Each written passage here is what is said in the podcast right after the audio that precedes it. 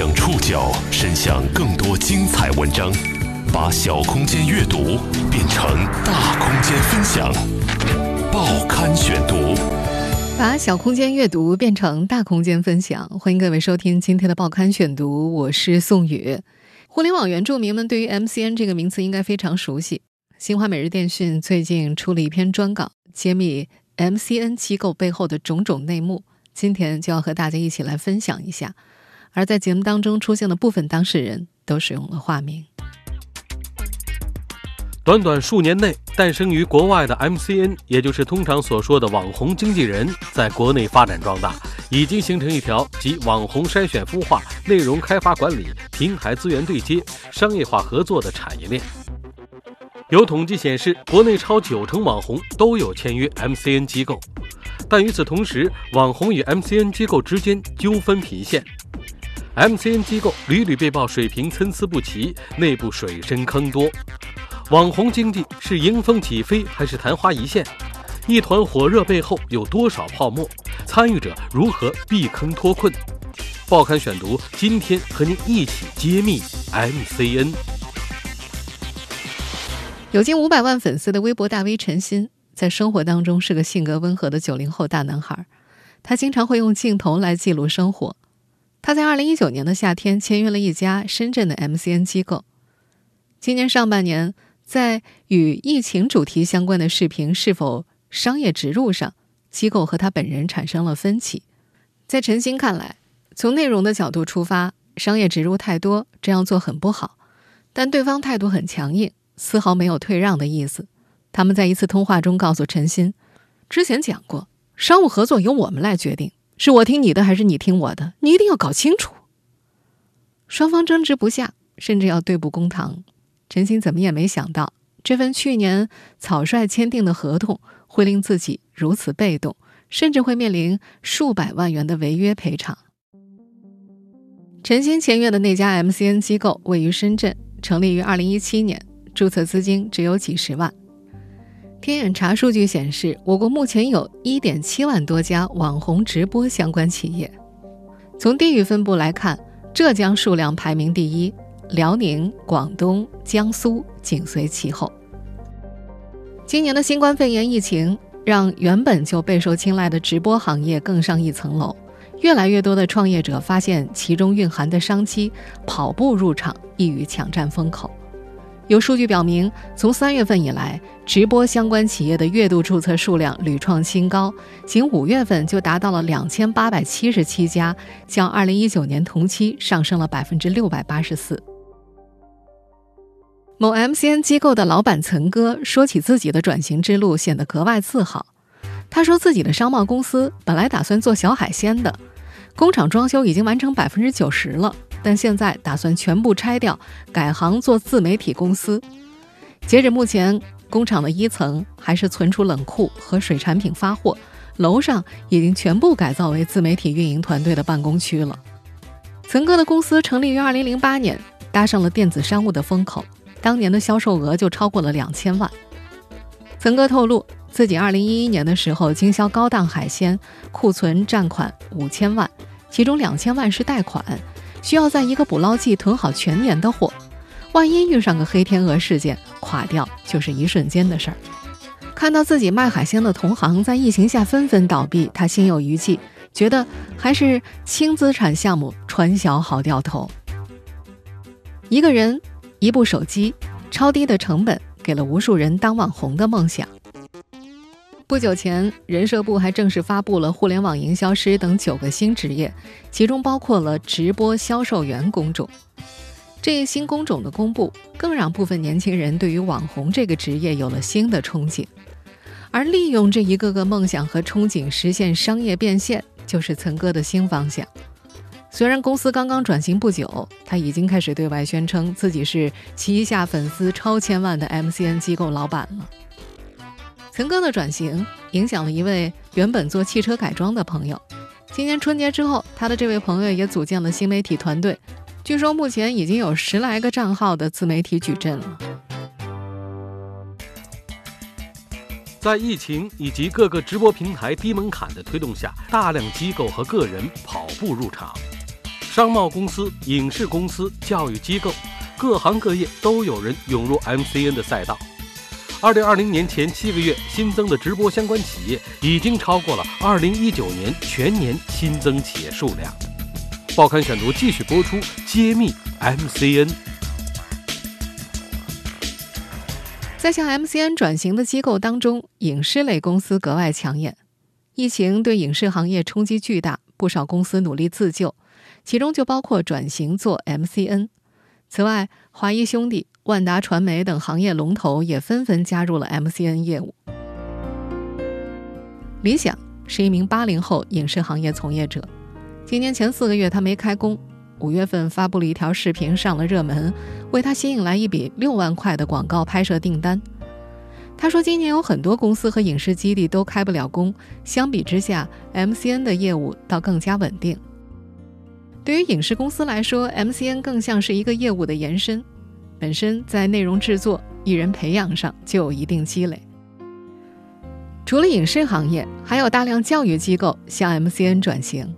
与聊天、游戏等强娱乐项目不同的是，教育类内容的核心价值在于效果。优质的内容会和粉丝建立强信任关系，进一步实现 C 端商业变现。早在2017年，新浪旗下的微博教育就推出了 MCN 合作计划。合作机构近百家，覆盖了考研、四六级、公务员、思考、留学等各个领域。而今年以来，新东方教育科技集团董事长俞敏洪也在快手、抖音等平台做了多场直播授课。根据艾媒咨询统计发现，2019年通过短视频平台成交的教育类产品总成交额达到117.5亿元。目前，快手、抖音、B 站等平台都纷纷推出了和教育机构的合作计划。应该说，在直播这个领域，各行各业都有人涌入。根据天眼查数据，截止到七月六号，以工商登记为准，我国今年新增直播相关企业九千两百八十四家，已经超过了二零一九年全年新增的此类企业数量。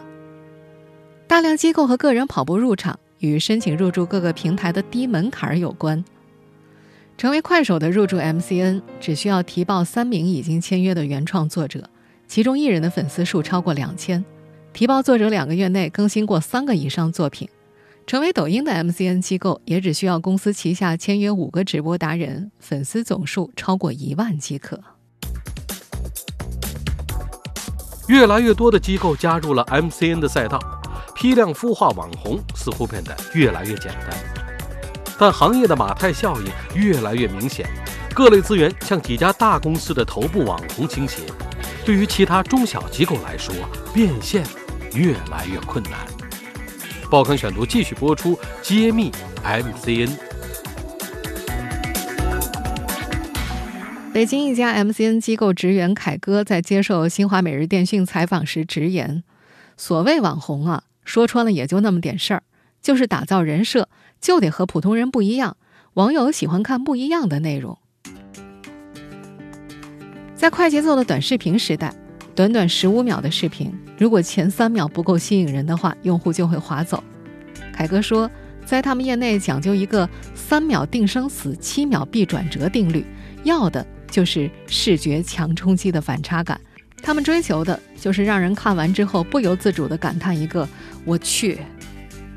但这位从业者也承认，出位的言行确实抓眼球，只是把握不好容易翻车。凯哥就认识一位走精英人设的网红，租了上亿元的豪宅拍视频，结果被敏锐的网友发现，这套房子在好多人的视频里都出现过。靠感官刺激是初级阶段的吸粉方式，平台也知道这一点。比如注册成为抖音或者快手的新用户，系统会自动推送吸引眼球的内容，先抓住用户在平台停留，然后再根据用户的观看习惯，有针对性的推送内容。凯哥半开玩笑地说：“大数据不会骗人，你爱看什么，他比你妈还清楚。”他透露说，平台有个指标叫做完播率，即便用户不评论、不点赞、不收藏，但一条视频看没看完是没法造假的。当平台算法知道你爱看这类视频，你就会越容易刷到同类型的作品。在海量的选择面前，网友容易审美疲劳。所以想要持久地抓住用户，还得靠过硬的内容。凯哥表示，他们机构在孵化网红之前，首先考察人品和性格，避免因为太多的负面新闻导致崩盘。其次就是看外在和内在的优势或特点。外在就是身高颜值，能不能够让人瞬间记住；内在指的就是学识经历，或者是是否掌握一项技能。不强求内外兼备，有一项特长就可以。做好定位，拍好视频，但所谓的网红还是不红怎么办呢？没关系，照样有办法。在这条产业链里，刷人气做数据早就是个成熟的生意了。如今，在各个交易平台上都能找到刷数据的商家。新华每日电讯的记者最近就联系到了一位做抖音推广的微商，对方发出的价目表显示，两万的播放量加一百五十人的真人点赞，再加三十转发，再加十五条真人评论，只需要二十八块钱。随机选择一个抖音短视频，在线购买这个二十八块套餐，果然在预定时间之内，对方就兑现了承诺的效果。这位微商。还接直播间上人气业务，五个真人互动一小时收费五十块，十个机器人刷三小时收费四十块。在和记者聊天的过程中，这位微商还向记者推销这套刷单系统。他表示，只需要一部手机就能运行了，之后可以自己接单，也可以把这套系统卖出去，继续招商代理。这套业务只需要两百九十八块。他还透露呀，有很多 MCN 机构也在用这套系统，自用省钱，帮别人刷还能挣钱。把平台算法、用户心理、涨粉渠道研究透彻之后，对于 MCN 机构来说，批量生产网红就不算什么难事儿了。有记者在采访了多家 MCN 机构之后，都发现他们几乎无一例外，办公区里都有两面墙，一面墙上贴满了旗下网红的照片，称为网红矩阵。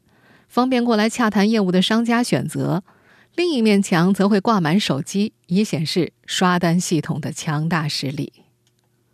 如今的网红变现有三种方式：广告、带货、打赏。具体分成要看合约，不同的人议价能力不一样。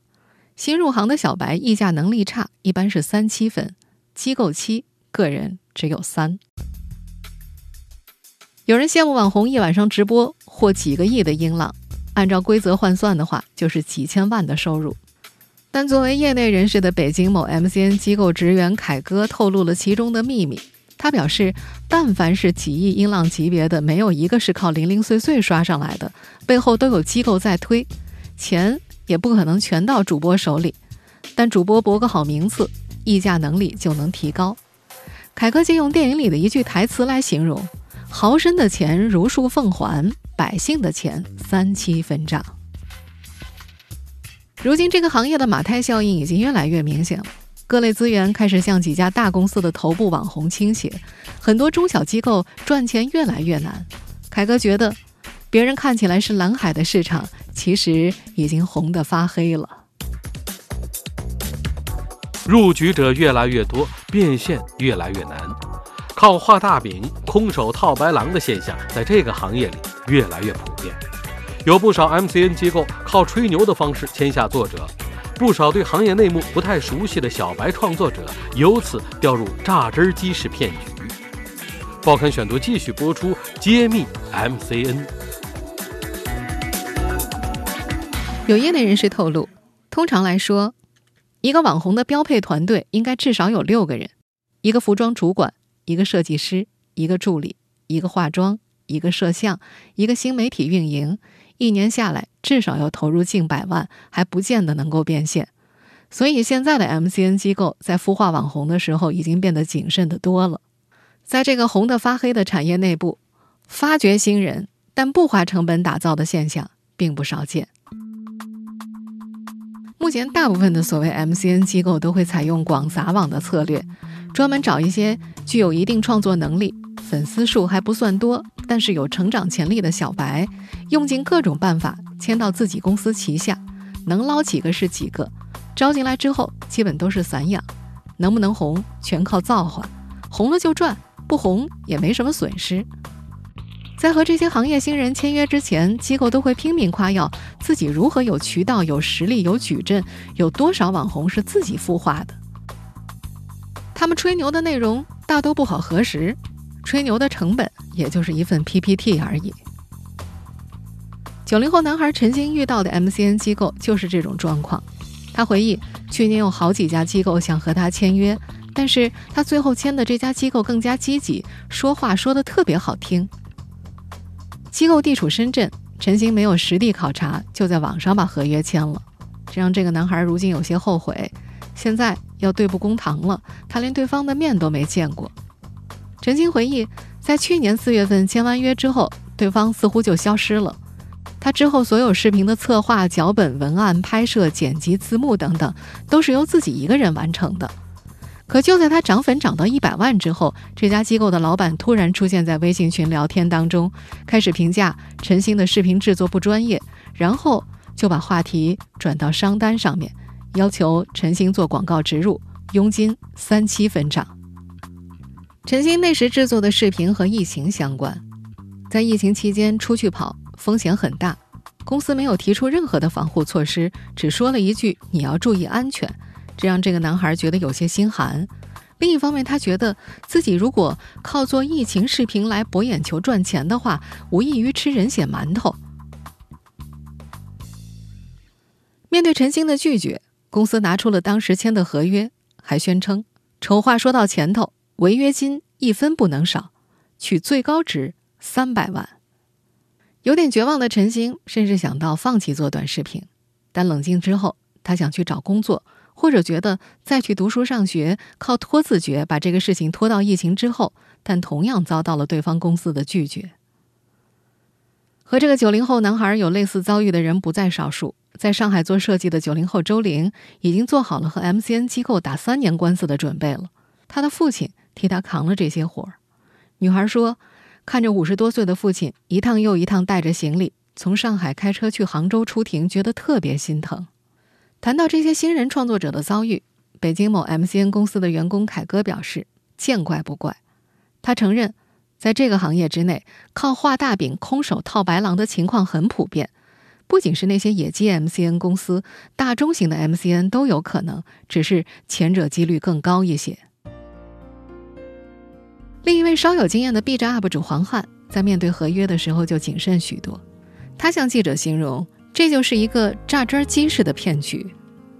今年四月份，黄汉应邀去想签他的 MCN 公司聊聊，在一个重创产业园，公司规模很小，也就租了两间办公室。合约的基本内容是黄汉没工资，自己负责做视频，并且承担视频成本，赚了钱三七分账，视频版权还归公司所有。机构也不是什么都不给。会给一个所谓的运营老师，负责监控与分析数据，以及观察互联网热点趋势。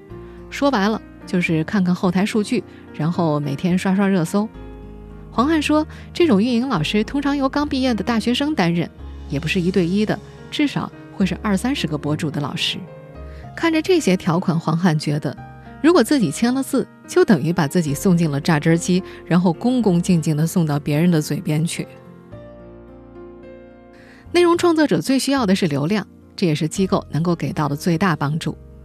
当黄汉追问有什么资源可以提供的时候，机构负责人开始顾左右而言他，谈愿景、谈未来，就是不谈资源。聊着聊着，这位 MCN 机构的负责人还谈到了奖励机制，告诉黄汉，一旦签约的话，他可以再介绍别的博主签约，就可以从这位博主的收益当中提走百分之十五。而这位博主以后在介绍签约的博主当中，黄汉都可以分到百分之十五。作为一个成年人，黄汉在听到这些的时候，理智的控制住了情绪，只是发出了赞叹：“哇，你们可以在 MCN 业态当中引入传销概念，也是一种创新了。”在黄汉看来，这家所谓的 MCN 机构从创作者身上薅羊毛给其他羊，而机构什么也没出。从这次之后，这位 B 站 UP 主就不考虑和 MCN 机构合作了。清醒的创作者毕竟是少数，在一夜暴富的激励下，很多人涌入这个风口。由于孵化网红烧钱耗精力，一部分业内人士又盯上了网红培训课程。想成为网红的人太多了，这个产业里的韭菜目前看来一茬又一茬。报刊选读继续播出，揭秘 MCN。经常刷短视频的朋友，一定在某些平台上刷到过网红培训课程的广告。这些视频广告大同小异，广告词类似于。十年前你错过了淘宝，五年前你错过了微商，二零二零短视频带货风口期你一定不能错过。想做短视频带货变现，联系我们，为您提供一条龙专业服务，零基础、零粉丝、没流量、没货源、没团队，也能快速做带货达人。新华每日电讯的记者在一条短视频后面留下了联系方式，第二天就接到了来自深圳的某家 MCN 机构的电话。宣称加微信就可以学习短视频创作。加了课程顾问的微信之后，每天都能收到下午三点一场、晚上八点一场的直播课程链接。主讲人的身份要么是某某院长，要么是某某机构创始人。开场白总是说自己平时很忙，也就今天有时间给大家讲讲课。来听课的同学都赚到了。课程内容就是各种走红致富的案例。宣称这个账号三个月变现，那个账号一个月做到粉丝五十万等等，还会不时用各种打鸡血的声音刺激听课人。所有的资源都给到你，你能不能赚钱？能的同学在屏幕上打个“能”字给我。通常这些课程长达一个半小时，在最后半个小时才开始进入正题，催促听课者下单。主讲人会开始吆喝：“我今天只收五个弟子，这五个人能够接受我的亲自指导。”而且享受今天的优惠价格三千九百八，错过了今天就是普通老师辅导，价格也会恢复到五千九百八。还有最后半个小时，名额已经不多了。同时，课程顾问也会不停的催促，还在犹豫什么呢？这样的机会只有今天有啊！有不少受了诱惑、付了钱的网友反映，这样的课程啊，经常在交钱之后就没什么反应了。信誓旦旦收钱，转头默默拉黑。拉人头赚学费是一部分网红培训课程割韭菜的方式之一。还有另外一种承诺带你飞的机构，看起来似乎要靠谱一些。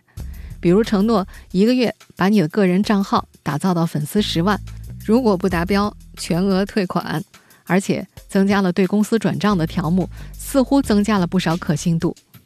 但是。在为参与者制定了所谓的人设之后，会以提升技能为由，向签约者提供各种各样的才艺老师，安排培训课程，这些费用就是由签约者自己来承担了。机构可以从中赚回扣、赚佣金。还有些 MCN 机构特别乐意签女主播，签完之后就会告诉这位签约者，你面部某个器官不和谐，要去做个整容手术，接着就会推荐合作的美容机构。手术费用当然还是由签约者自行承担了。这个套路说白了也不新鲜，多年前有些打着明星经纪公司幌子的骗子公司就是这么干的，只不过现在这幌子换成了某某 MCN 而已。还有些所谓的 MCN 机构会借着带货合同的壳做无锡揽储的生意，有些商家和 MCN 机构签订带货合同，商家出三十万的服务费。签订三个月的带货合同，MCN 承诺达不到预期就全额退款，不收取佣金。商家一听好像很划算呀，但是合同履行到一个月的时候，商品一点销量都没有。商家想退款，合同没有到期，只能等。三个月到期的时候，MCN 机构会乖乖把钱退还给商家，而这个期间他一点货也不会卖。有业内人士分析。这样的 MCN 机构可能签了几十上百份类似的合同，按照十份来算，这个资金沉淀就是三百万。他不会真的给你带货，只会用商家的钱去投资赚利息。如果他投资出去的钱在三个月时还没有回来，那么他就会再签新的合同，将前面时价的钱给还上。面对种种行业乱象，中央党校。国家行政学院公共管理部博士生导师胡先之建议，监管部门应当逐渐提高对这一行业的合规要求，助力行业健康发展。而 MCN 机构应当在资质备案、内容合规、直播带货合规、知识产权合规方面响应国家法律、政府监管机构的要求，才能健康长远的发展。在经历了一段时间的野蛮发展之后，监管也正在逐步缓慢跟上。面对行业发展初期的不规范现象，中国商业联合会发出通知，要求下属机构。购物专业委员会牵头起草制定视频直播购物运营和服务基本规范，以及网络购物诚信服务体系评价指南等两项标准，这将是行业内首部全国性标准。通过制定实施两项标准，将有助于引领和规范我国直播购物和网络购物行业的发展方向，杜绝直播乱象，重塑行业生态，提升新零售行业的技术管理水平，维护广大消费者的利益。但是，这些规范和指南还在制定的状态，他们也只能起到提醒的作用。在网红依然是年轻一辈最想从事职业的当下。作为业内人士的凯哥建议那些想入行的年轻人，在和 MCN 机构签约之前，一定要想清楚两个问题：第一，我是谁？对方到底看中了我什么要来包装我？第二，他们是谁？他们是什么资质？凭什么有能力来包装我？凯哥还说，一定要选择有信誉度的大公司合作，千万不要凭着想象签合同。